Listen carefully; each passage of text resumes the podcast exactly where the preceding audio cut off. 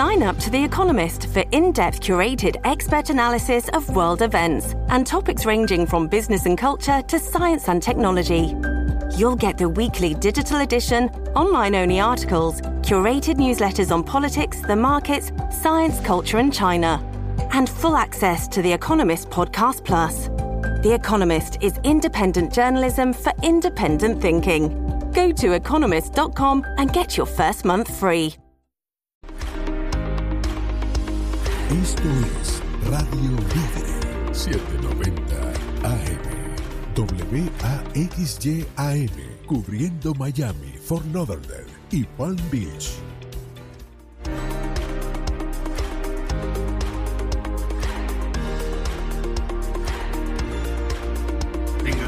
Ustedes muy buenas tardes, es un placer estar con eh, ustedes un día tan especial. Mi nombre es Sergio Berenstein, esto es Poder y Dinero y estamos con eh, Santiago Montoya, eh, muy muy contentos de poder compartir nuestros análisis, nuestra perspectiva respecto de un día tan importante, tan vital para los Estados Unidos, un día de elecciones. ¿Cómo estás Santiago? Buenas tardes.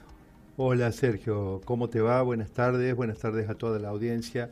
Bueno, llegó el momento eh, esperado, ¿no? Hoy y mañana, eh, y ver en qué medida eh, todo lo que, lo que estamos esperando, lo que sabemos que está ocurriendo, es suficiente para abrirle los ojos a nuestra gente, a nuestra gente que se acerca a los lugares para votar, para que a pesar de que recién una pequeña parte de todo lo que vemos malo, que está en camino, recién ha llegado, mucho peor todavía lo que tiene por venir, y esperamos tirarle un salvavidas a este gran país eh, en estos dos días para que cambiemos el rumbo, Sergio.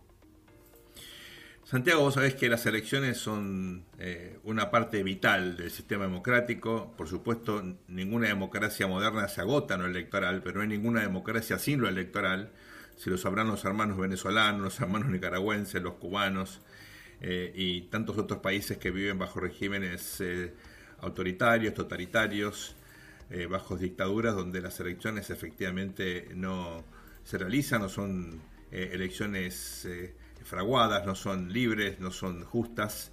Así que el día de elecciones siempre es un día para festejar para quienes creemos en el sistema democrático.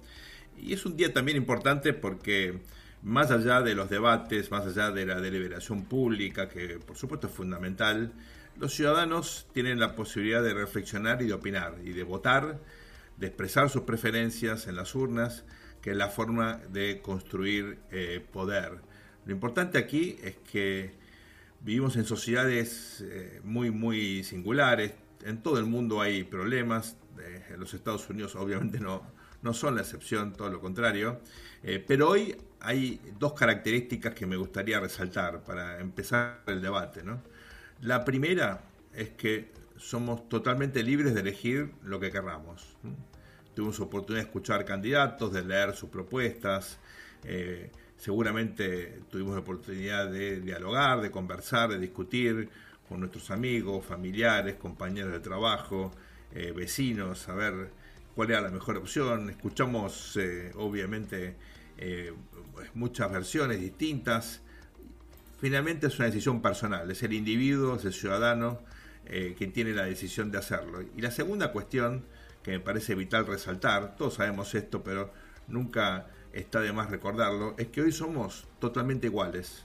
Vale lo mismo mi voto que el tuyo, vale lo mismo el voto de alguien que está súper calificado y el voto de alguien que tiene educación básica, somos ciudadanos y eso nos da el derecho a votar. Ese plano de igualdad me parece que es vital. La libertad y la igualdad son dos elementos fundamentales en un sistema democrático y hoy los ejercemos. ¿eh? Eso me parece Sergio, eh, a mí me parece a mí me parece absolutamente fundamental arrancar nuestro comentario en un día como hoy y como comienzo de esta doble jornada con todo el repaso de los valores y de la gran democracia del mundo libre, que son los Estados Unidos, que esta es finalmente la base de todo. Pero yo creo, Sergio, eh, que realmente hoy eh, el compromiso del ciudadano, la situación al momento de, decidir de acercarse al lugar y poner el voto, tiene mucho que ver con situaciones que, que, por supuesto, digamos que a partir de los valores y de todo lo que significa un contexto democrático, le tienen que permitir con mucho compromiso expresar su eh, desconformidad con eh, la marcha de las cosas, Sergio, porque eh, aquí, bueno, está muy bien, está dado por sentado que cuando uno, digamos, se acerca a los Estados Unidos, cuando uno realmente, digamos, se decide a dejar atrás, digamos, quizá en esta generación o quizá en una anterior, un país latinoamericano que se quiere mucho, o venir a los Estados Unidos para participar de, este gran sueño americano, uno lo hace pensando en, realmente, digamos, poder eh, llegar, participar en todo a partir de los valores, de todo lo que los Estados Unidos tenían resuelto en el mundo y que permitió que esta fenomenal nación fuera la más importante del mundo. Pero me parece que hoy, al momento de votar, los valores quedan como algo que, salvo estas discusiones que el presidente Biden no, no sé por qué, planteó como poniendo en duda no solamente el compromiso democrático eh, del presidente Trump, sino también de todos los republicanos. Yo todavía no consigo comprender a qué se refería el presidente Biden. Yo creo que eso no está en duda y a mí me parece que los ciudadanos, los que van a votar hoy, eh, lo que realmente están evaluando es la calidad del gobierno. Cuando vos hablas de propuestas, yo me pregunto, Sergio, te pregunto a vos si querés, ¿cuáles son las propuestas del gobierno demócrata para esperar que el votante hoy le dé un certificado de confianza y le permita seguir adelante. ¿Cuáles son? La inflación fuera de control, el papelón de los Estados Unidos a nivel internacional en la salida desordenada de Afganistán, estas sospechas que hemos repasado en algunos de nuestros comentarios de que lo que está ocurriendo entre Ucrania y Rusia, eh, la invasión de Rusia, eh, ha generado algunos ataques por parte de Ucrania que estaban más pensados en lograr un efecto posiblemente para la campaña del presidente Biden que eh, para realmente la campaña bélica que Ucrania tiene con ese tremendo problema de los rusos asediando las principales ciudades ucranianas y toda Europa en problemas por eso. Yo no veo cuál es el plan. El plan, el Against Inflation Act, ese plan antiinflacionario que en realidad lo que hace es aumentar el gasto público y podría decir que es un plan proinflacionario. Esta mañana, Sergio, me compartiste eh, los últimos informes que salió, salieron de la Reserva Federal de Cleveland con eh, datos de la inflación. Y resulta que la inflación core eh, sigue en una proyección anual al mismo nivel que el mes anterior.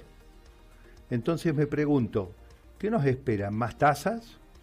¿Nos esperan más costos de las hipotecas? Porque hemos calculado acá en Poder y Dinero que los costos adicionales de las hipotecas desde el momento en que eh, comenzó la administración Biden hasta ahora, sin todavía el efecto pleno de la última suba de tasas de la Fed, que fue eh, el 2 de noviembre, eh, ya eh, son el valor aproximadamente de un carro mediano cero kilómetros, es decir, para una propiedad de un two-bedroom, por ejemplo, un two-bedroom en la zona de Fort Lauderdale o, en una zona, algo intermedio de precio, podríamos estar hablando de 400, de 500 mil dólares, y bueno, el costo adicional, Sergio, es aproximadamente el valor de un carro mediano cero kilómetro, eh, solamente por el aumento de tasas y los supermercados y las el lease para renovar el carro, que no lo podemos renovar. ¿Cuáles son las propuestas del gobierno demócrata para pedirle hoy a nuestros ciudadanos que están concurriendo a votar o que están decidiéndose si decidiendo si realmente se van a ir a, votar o no lo van a hacer para que los ciudadanos la avalen al gobierno demócrata. Yo creo que son muy pocas las, las propuestas y me parece que el salvavidas viene más bien por el lado del Partido Republicano y de los candidatos conservadores. Santiago, yo tuve la oportunidad de estar hace eh, muy poquitito charlando con estrategas de ambos partidos, eh, de la zona del Midwest, justamente para entender cómo ellos eh, estaban encarando esta campaña, sobre todo en la zona de Ohio, por ejemplo, donde hay una elección muy importante para, para senador. también gente que está trabajando, por ejemplo, en algunos distritos competitivos en el estado de Indiana, y ellos, por el lado del Partido Republicano, eh, tenían muy claro cuáles eran los dos o tres ejes más importantes. Esta campaña era eh, fundamentalmente eh, algo donde la economía movía casi el 80% del voto, y después había cuestiones complementarias, por supuesto, lamentablemente lo analizamos varias veces aquí en Poder y Dinero, la cuestión de la criminalidad, eh, y también eh, el polémico tema de los inmigrantes, ¿no? Eh, que para la comunidad, sobre todo hispana, es tan singular porque todos somos directamente, obviamente, inmigrantes, pero al mismo tiempo la sensación de descontrol en la frontera, sobre todo en los últimos dos años, es muy significativa. Más de 5 millones de inmigrantes ilegales han entrado por la frontera sur y esto naturalmente es un tema de preocupación para todo el país.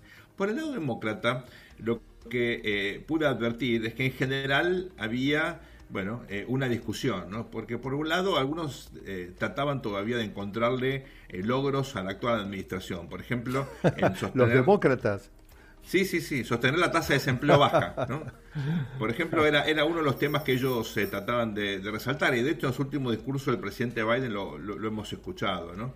Eh, pero la mayoría buscaba. ¿Y qué, eh, te dijeron de la pobreza, Sergio? Bueno, este. Porque la pobreza ha aumentado alrededor de un 50% desde el comienzo de la administración del presidente Biden.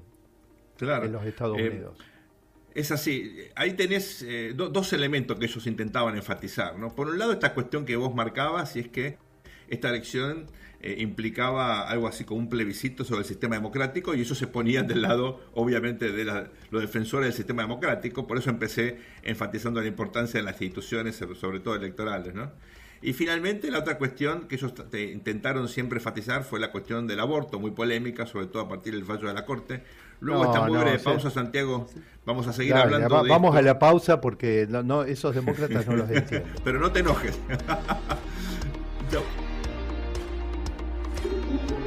En breve regresamos con Poder y Dinero junto a Sergio Berenstein, Fabián Calle y Santiago Montoya por Americano.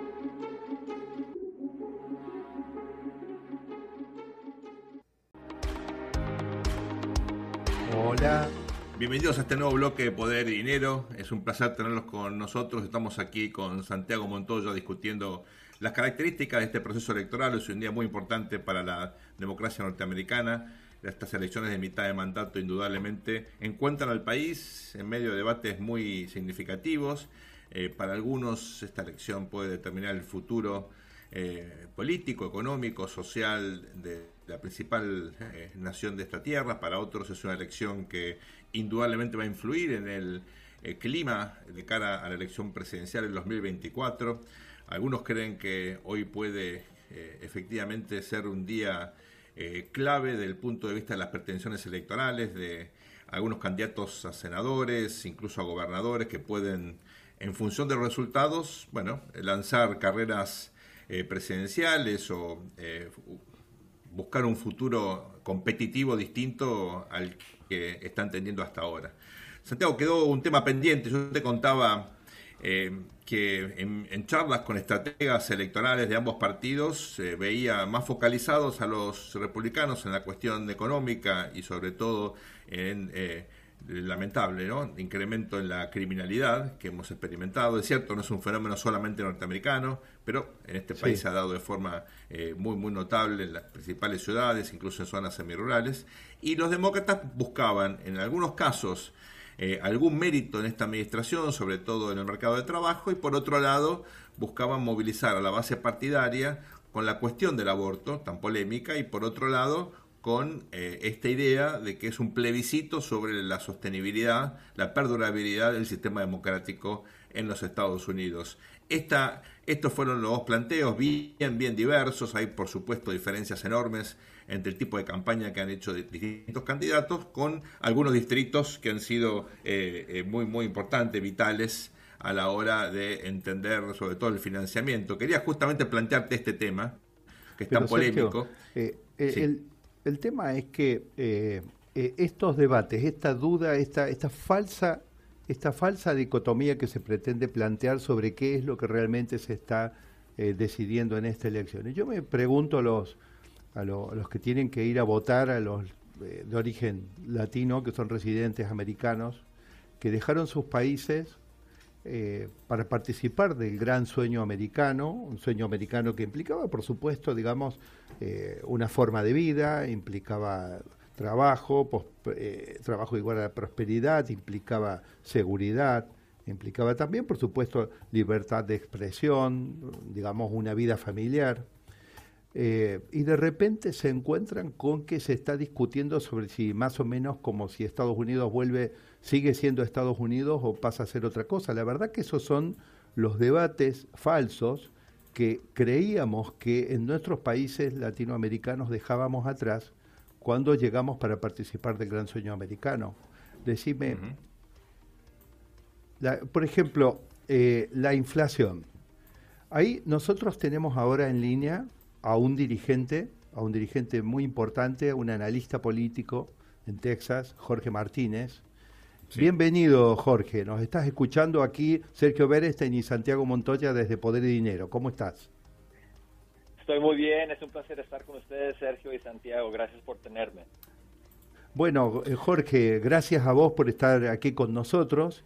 Y justamente estábamos acá, no, nos encontrás precisamente enroscados con Sergio eh, en una discusión sobre el debate. El debate, Sergio habla con, en su rol de analista político eh, con eh, estrategas de, de, del Partido Republicano, del Partido Demócrata, y se instala un debate que yo creo que es absolutamente falso, Jorge. Yo creo que falso frente a la gente, digo, por supuesto que el debate que quieren instalar los estrategas del Partido Demócrata es ese, el que describe Sergio. Pero yo me pregunto, las personas que van a votar, ¿cuál es el debate que realmente tienen en su cabeza? Porque el Partido Demócrata no, no es el de, es la economía estúpido de Carville. ¿Y qué pasa con la economía ahora? ¿El Partido Demócrata se olvidó de sus prioridades y de su base? ¿Dónde están los trabajadores que siempre fueron eh, prioridad o base del Partido Demócrata y que quizá ese descuido puede estar explicando hoy por qué una migración masiva de eh, votantes del Partido Demócrata hacia el Partido Republicano. ¿Qué es lo que estás viendo, Jorge? Sí, pues como vocero de Libre Action, tengo la oportunidad de ir puerta a puerta, hablar con la comunidad. Yo he podido hablar con, ah, con miles de personas eh, en esta campaña Ah, tratando de elegir a nuestros candidatos que hemos patrocinado como la congresista Mayra Flores y a la candidata Mónica de la Cruz, ah, que está corriendo para el Congreso también. Y el, tema número uno que me están diciendo a mí es la economía. La economía es lo que está enfrente de mente de nuestra gente, de nuestro pueblo, y eso es ah, lo que están viendo cuando van a ir a votar. Eh, eh, ese es el tema que están en enfrente de ellos. Jorge, eh, entonces... Adelante, Sergio, adelante. Sí, simplemente muchas veces cuando uno eh, analiza los sondeos y, bueno, es mi, eh, obviamente mi obsesión, ¿no? Lo que advierte es que detrás de esta cuestión, la economía, aparecen en general tres cuestiones bien puntuales, ¿no? Por un lado la inflación, ¿verdad? Por otro lado la caída en los ingresos, que es la consecuencia de la inflación, y tercero, la incertidumbre en tus charlas, en tus visitas, eh, ¿encontraste estos elementos eh, con claridad o, hay como indefinición respecto de, más allá de la economía, cuáles son los elementos puntuales que preocupan a los votantes? Sí, no, eh, buena pregunta. La inflación es lo que está ah, preocupando a la gente. Ah, y, viene junto con la economía y el trabajo, no, no saber qué es lo que va a pasar. Mucha gente Ah, siente que estamos, estamos en recesión. Al fin del día, la Libre Action está hablando con gente para que voten para nuestros candidatos, que, viene siendo a la congresista Mayra Flores y a la candidata Mónica de la Cruz, porque nosotros pensamos que ellos tienen las, las ideas mejores para nuestra comunidad, ideas de un gobierno limitado, ideas que queremos ver la economía ah, crecer, donde hay más oportunidades para nuestra comunidad para poder prosperar. Santiago. No, yo creo que está eh, Jorge confirmando a través de, la innumerable cantidad de, de, visitas y de conversaciones que ha tenido, que verdaderamente son las ideas conservadoras las que realmente pueden sacar a los Estados Unidos de esta situación.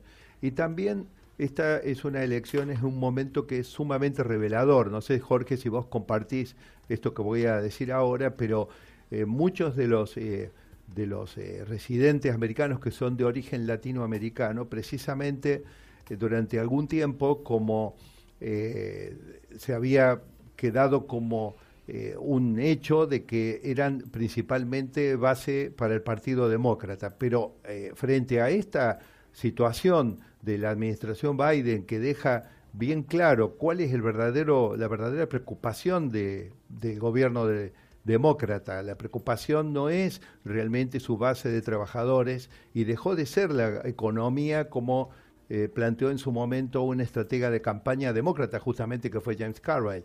Eh, hoy en día el latino puede ver con claridad que aquello que vino a buscar a los Estados Unidos eh, y que forma parte del sueño americano, lo tiene que defender a través de las ideas conservadoras y de los candidatos republicanos. ¿Vos crees que esto va quedando claro, Jorge?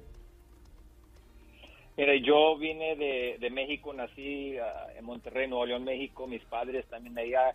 Ah, vinimos a este país a trabajar duro, a seguir adelante, a, alcanzar nuestro sueño americano.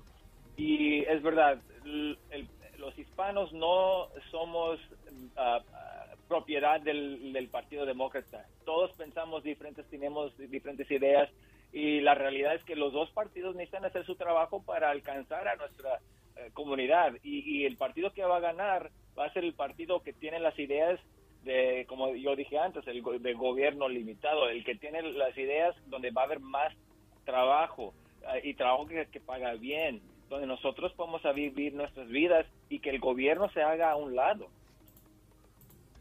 Esa es una idea, es un concepto, Jorge, muy importante que estás marcando, porque justamente lo que sugería recién Santiago, nuestra experiencia en un buen número hoy de países en América Latina es que tenemos gobiernos que son muy intervencionistas, que quieren meterse en la vida privada eh, de la sociedad, que quieren regular demasiado la economía, que tienen una vocación estatista extrema eh, que muchas veces en nombre de eh, valores que uno comparte, ¿no? como el de igualdad, terminan obviamente limitando las libertades individuales. ¿Hola? Sí, ahí estás. Disculpa, ¿lo puedes repetir? Ah, perdón. Pensé que, se había cortado. Decía que, en nombre de, la igualdad terminan limitando las libertades individuales y justamente me parece eh, crucial enfatizar lo que tú estás marcando aquí, que lo que necesitamos es Obviamente un Estado que funcione bien, que brinde bienes públicos, pero el concepto de gobierno limitado es fundamental, ¿no? Un gobierno que asegure eh, que el sector privado tiene las condiciones ideales para poder generar valor eh, y por supuesto que los, que los individuos eh, pueden expresarse libremente. Tenemos que ir ahora a una muy breve pausa. Enseguida regresamos aquí en Poder y Dinero. Te pido, Jorge, que te quedes en línea para hacerte algunas preguntas adicionales. Bienvenidos a este nuevo Bienvenidos nuevamente a Poder y Dinero. Aquí estamos con Sergio Berenstein. Eh, Sergio, estamos de regreso y me parece que tenemos a una visitante muy importante que en realidad es dueña de casa en el piso. ¿La invitamos a participar? ¿La invitas vos? Un placer es un gusto enorme convocar a, Gaby. Gaby Peroso, ¿cómo estás? Un placer tenerte con nosotros aquí en Poder Dinero. El placer es mío, bueno, poder conversar desde acá, desde el condado Miami-Dade, donde hemos estado haciendo un importante recorrido para americano y bueno, para ustedes también. ¿Y qué viste? ¿Qué percibiste, Gaby?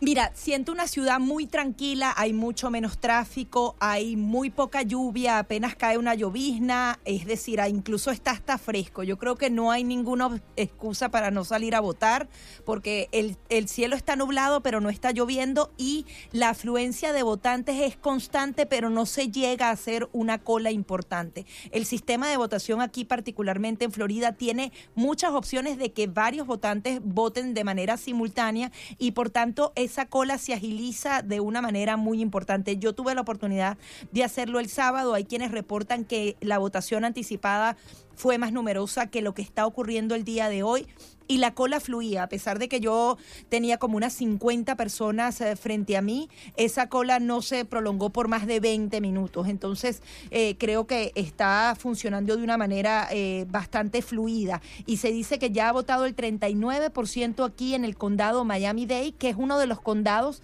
que va a definir el destino de Florida, porque Florida normalmente era un estado péndulo que pasaba de un partido a otro de una manera vertiginosa, en donde, por ejemplo, el gobernador ganó con apenas 30 mil votos, de una votación bastante importante, pero ahora pareciera que todo se está eh, tornando más republicano. Se habla de eh, que ahora los de este partido tienen más de 200 mil registraciones de su parte, cuando antes eran más de 600 mil los demócratas que justamente ejercían su derecho. Ya no solamente se trata entonces del voto cubano eh, americano para los republicanos, sino de otras nacionalidades. Así que creo que esto va a ser interesante analizarlo para, para nivel nacional, entender un poco cómo se está comportando el electorado aquí en Estados Unidos.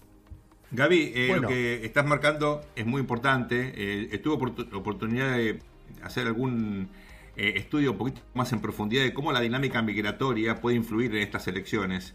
Eh, como todos sabemos, en el contexto de la pandemia, pero incluso al margen de eso, por otras cuestiones, hemos estado observando en los últimos tiempos una gran migración eh, del eh, noreste y del oeste hacia estados como bueno, Florida, como eh, Texas y otros estados del sur. ¿no? El, el, famoso Sun Belt está recibiendo una gran cantidad de migrantes y esto influye naturalmente en las preferencias. Algunos sospechaban hace un tiempo que esto debería haber favorecido a los demócratas. Eran digamos, migrantes eh, de clase media alta, muy eh, calificados, que eh, venían de estados azules, ¿verdad? Y eso podría, en todo caso, beneficiar a los demócratas. Esto no está siendo, por lo menos hasta ahora, eh, ratificado por el número de, registros para las elecciones, porque eh, como tú marcabas, eh, en el caso de Florida en particular, los republicanos han experimentado un incremento muy significativo. Veremos qué pasa con el voto,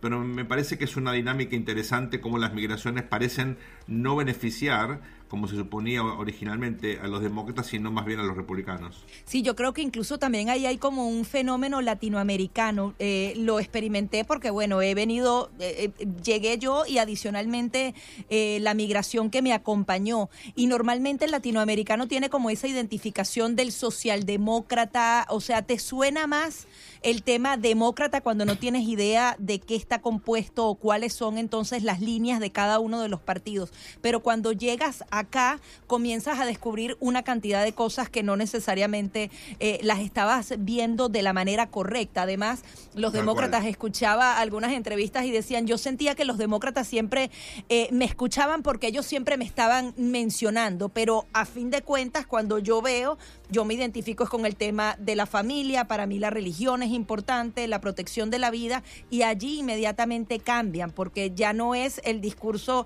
de te voy a convencer, sino que realmente con lo que yo comulgo como ser humano, a partir de allí ya se hace una conexión y a veces esas conexiones son eh, mucho más sólidas de las que puedes tener en una campaña electoral de un lado o de otro.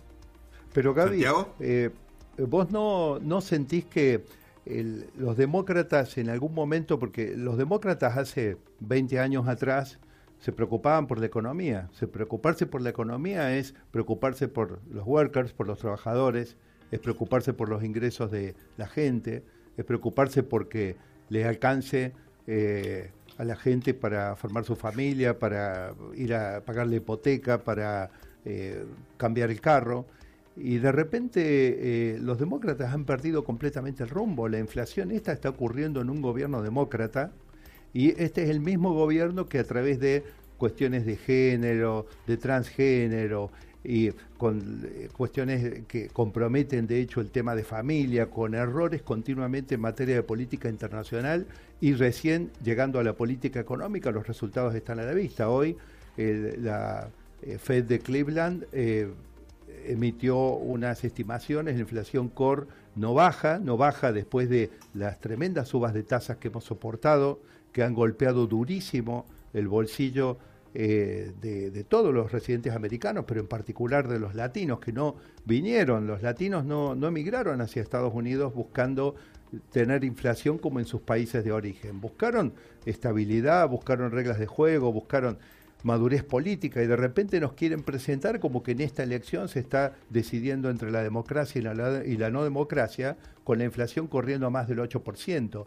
¿De qué estamos hablando? A mí me parece que los demócratas se olvidaron de la gente, quedó claro que eh, de los nuevos votos republicanos, alrededor de un tercio eh, son votos demócratas desencantados. Y yo aspiro a que el votante latino eh, sea el primero que perciba con claridad cuáles son las ideas que pueden sacar este país adelante y que pueden recrear ese sueño americano que fue el que los trajo a los Estados Unidos. ¿no? Sí, yo creo que los demócratas buscando efectividad en las elecciones se fueron por ese mensaje social que quizás da algunos resultados a simple vista, buscar eh, la defensa de las minorías y conectar con todas esas utopías que al final no, no resuelven el tema del bolsillo. Pero allí yo también haría una crítica general a ambos partidos. Lo, ambos partidos, antes eh, la política económica era una sola e independientemente del partido, quizás habían variaciones en el tema de impuestos, pero también había un rumbo, así como la política internacional, el tema económico tenía un rumbo y yo creo que la polarización nos ha hecho mucho daño y ambos partidos están gastando mucho dinero y tratando de golpear al otro para tratar de demostrar que ellos lo hacen mejores y eso lo estamos pagando todos los electores. Gaby, el tema del financiamiento contando la recorrida que hiciste por la zona de Miami-Dade, de de la Florida eh, y percibiendo el clima al momento de la votación. Nosotros todavía tenemos en línea a Jorge Martínez desde Texas de Libre Action, que precisamente tiene eh, una eh, visión y ha hablado con mucha gente sobre lo que está ocurriendo en Texas con el votante latino en particular. Jorge, ¿estás ahí? Aquí estoy, gracias. Eh, estamos aquí ahora con Gaby Peroso, dueña de casa, y seguimos con Sergio Berenstein y yo escuchándote. Sí, ha estado en el programa de, Gaby. Gaby, aquí estoy escuchándote. Ah, es un placer estar aquí contigo también. ¿Cómo estás? Qué bueno que estemos aquí bien. todos. Aquí estamos ah, en, el sur de Texas, donde todos los ojos en el país están viendo lo que va a pasar aquí en, el sur de Texas con la, la carrera aquí, la campaña de la congresista Mayra Flores con la candidata Mónica de la Cruz y, estamos ah, listos para, para ver los resultados ya. Sí, y esa candidatura de Mayra Flores que fue tan simple, que justamente apuntó a la fe, a la familia, a la patria, eh, es justamente el reflejo de lo que está conectando el Partido Republicano a partir de ahora, ¿no lo crees? Sí, la, gente aquí ah, está encantada con su mensaje, que es un mensaje básico, simple, es lo que creemos. Y ella fue a la comunidad a, predicar su mensaje y la gente aquí cómo la quiere, mucha gente y, gente que ha votado demócrata por mucho tiempo. Ella ganó la elección especial por ayuda de los demócratas y yo pienso que le va a ir muy bien hoy. Aunque como está eh, dibujado el, distrito de ella, eh, el presidente Biden hubiera ganado por casi 12 o 13 puntos. Pero yo pienso que va, va a ser otra historia este, hoy y todo el país va a estar en shock. Sí, es mujer y es hispana, así que ¿qué más podemos pedir, verdad?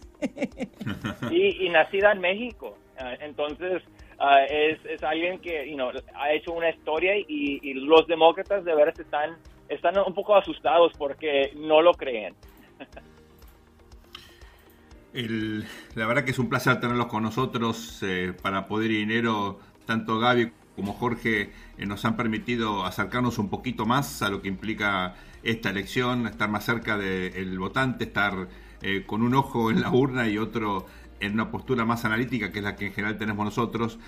Gaby, ha sido un placer tenerte. Son las dueñas de casa. Eh, invertimos un poquito los roles hoy, pero como siempre, este, platicar contigo, charlar contigo es un placer. No, el placer es todo mío. Tuvimos un super bloque, un super tercer bloque de Poder y Dinero hoy con Gaby y con Jorge. Gracias, gracias. Jorge, un placer, hasta pronto. Gracias. Ahora vamos a ir a una muy breve pausa. Eh, seguimos en Poder y Dinero con Santiago Montoya. En apenas unos minutos no se vayan, por favor. Bienvenidos a este último bloque de Poder y Dinero. aquí en Americano. Es un placer eh, tenerlos con nosotros. Gracias por acompañarnos. Estamos con Santiago Montoya analizando en esta jornada electoral el desarrollo eh, de este, estos comicios que por supuesto son tan importantes. Eh, Santiago, revisando los portales del mundo, como sabes muy bien, la elección en Estados Unidos es uno de los temas de mayor interés y es muy muy importante tener en cuenta que, claro, eh, están los ojos del mundo mirando también este, este proceso con todo lo que esto significa.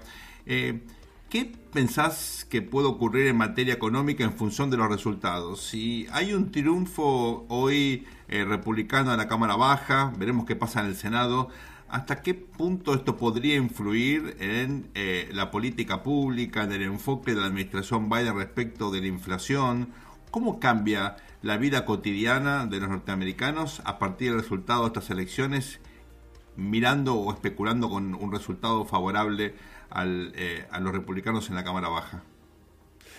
Eh, mira, Sergio, me gustaría eh, arrancar por agradecer muy especialmente a Americano Media, Radio Libre AM790 y a toda nuestra audiencia la posibilidad de nosotros aquí en Poder y Dinero, tanto vos, yo y por supuesto nuestro compañero Fabián Calle, eh, estar participando de un momento tan importante y tan decisivo en la política de los Estados Unidos como estos días en que se desarrolla la elección. Y bueno, yendo a tu pregunta directamente, te, cuento que tengo acá eh, sobre la mesa un, informe de, eh, de una consultora importante, de un banco, un banco muy conocido que es el JP Morgan, que básicamente nos permite imaginarnos que si nosotros vamos a mirar el Standard Poor's, eh, Standard Poor's 500, eh, en relación al control político de la Casa Blanca y el Congreso, tenemos una estadística, acá la tengo a la vista, el chart, desde 1950 hasta 2019, que está el análisis, ¿no? que, que cubre 70 años. Lo, lo bueno es que eh, después de una elección de medio término, eh, lo que ha prevalecido en general es la reducción de la incertidumbre política y en general eh, se ha abierto una etapa de recuperación, al menos de los papeles, ¿no? estamos hablando de, de Standard Poor's 500 y nosotros sabemos para una economía basada en el capitalismo, en un mercado de capitales sólido, sano, eh, lo importante que es eh, una recuperación a ese nivel para poder canalizar el ahorro y empezar a poner un poquito las cosas en orden. Ahora, esto es lo bueno. Hay otras cosas que no son tan buenas y es que nosotros sabemos, venimos insistiendo aquí en Poder de Dinero y hay ya muchos estudios y especialistas que se han pronunciado en el mismo sentido que nosotros, de que la peor parte en realidad no ha pasado. Apenas si uno imaginara la situación de un iceberg, por ejemplo, tantas veces que uno eh, ve una situación en una película que se ilustra o sabemos que el iceberg muestra una pequeña parte de la masa de hielo por arriba de la superficie, pero la parte más grande del iceberg, la mayor masa, está por debajo de la superficie. Bueno, esa sería la situación respecto a la percepción de la crisis que tenemos hoy en marcha. Hay algo que por más que las ideas conservadoras que han ordenado y pueden ordenar, de hecho, las expectativas de aquí en adelante y pueden eh, bloquear mayores subas de impuestos, pueden bloquear mayor, iniciativas de mayor gasto público, pueden empezar a poner un poquito de orden en una administración que a veces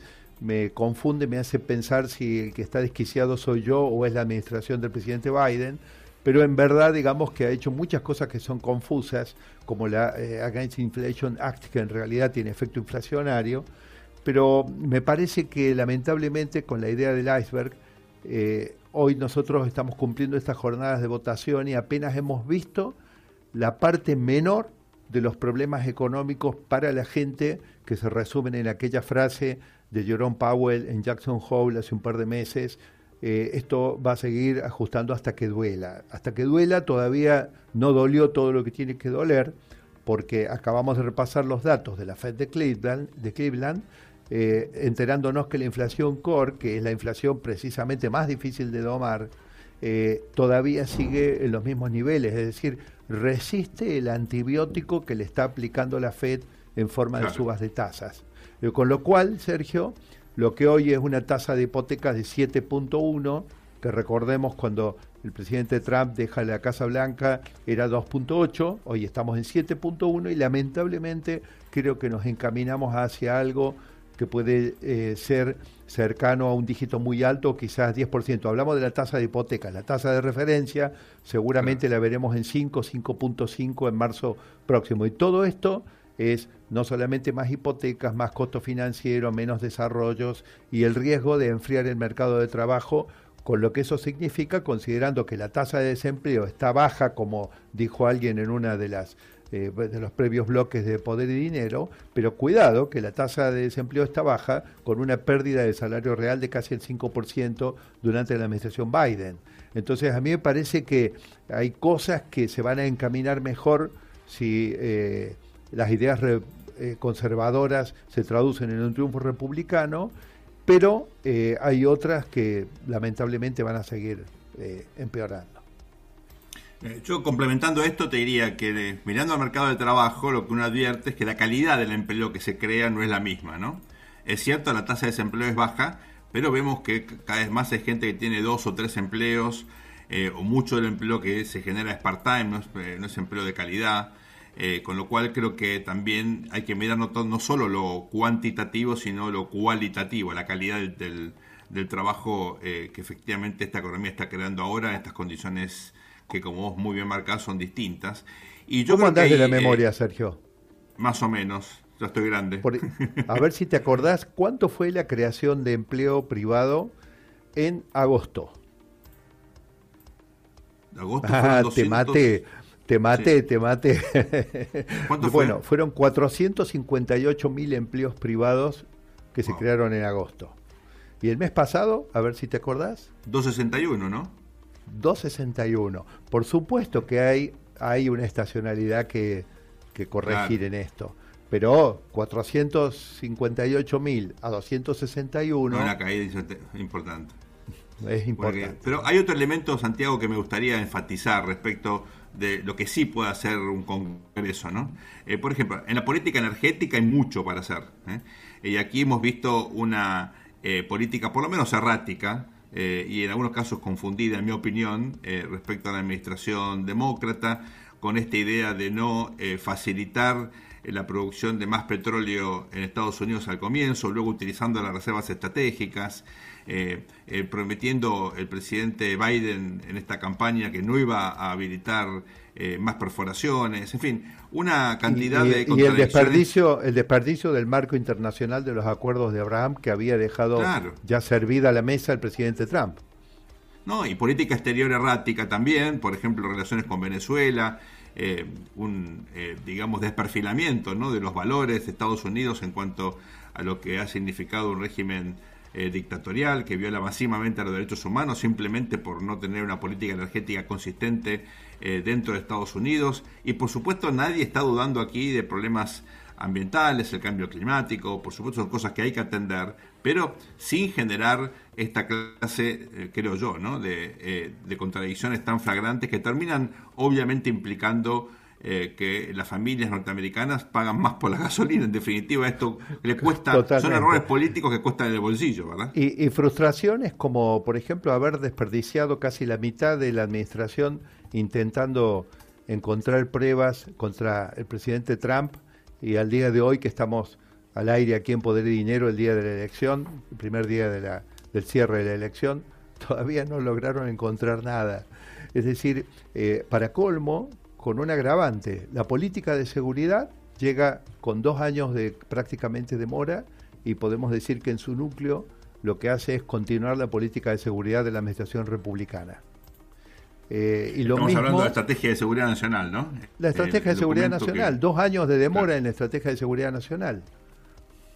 Es así. Y, eh, y en materia de política internacional, Sergio, de los fundamentos de la relación del posicionamiento frente a China son nuevos de la administración demócrata o básicamente han continuado con las ideas que introdujo sobre la mesa, puso sobre la mesa el presidente Trump?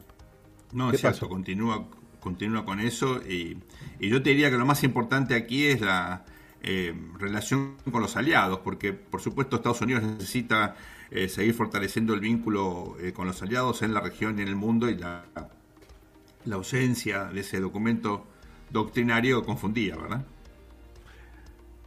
Me parece que son todo lo que ha hecho la administración eh, demócrata es en cuanto a lo que uno puede considerar positivo es intentar continuar eh, en algunos casos tarde, como decimos, y de manera culposa con las principales políticas que se habían presentado durante la administración republicana del presidente eh, Trump. Pero Sergio, nos vamos quedando por hoy sin poder y dinero y vamos a discutir un poquito. ¿Quién tiene el privilegio de, cerrar esta, este, esta jornada? Para mí ha sido un orgullo enorme y lo considero una jornada histórica de poder y dinero el día de hoy. ¿Lo querés vos o lo puedo tener yo? Simplemente despedirme, fue un placer estar al aire, como dice Santiago, eh, para nosotros es un honor, un privilegio. Gracias por acompañarnos, esto ha sido Poder y Dinero. Muchas gracias.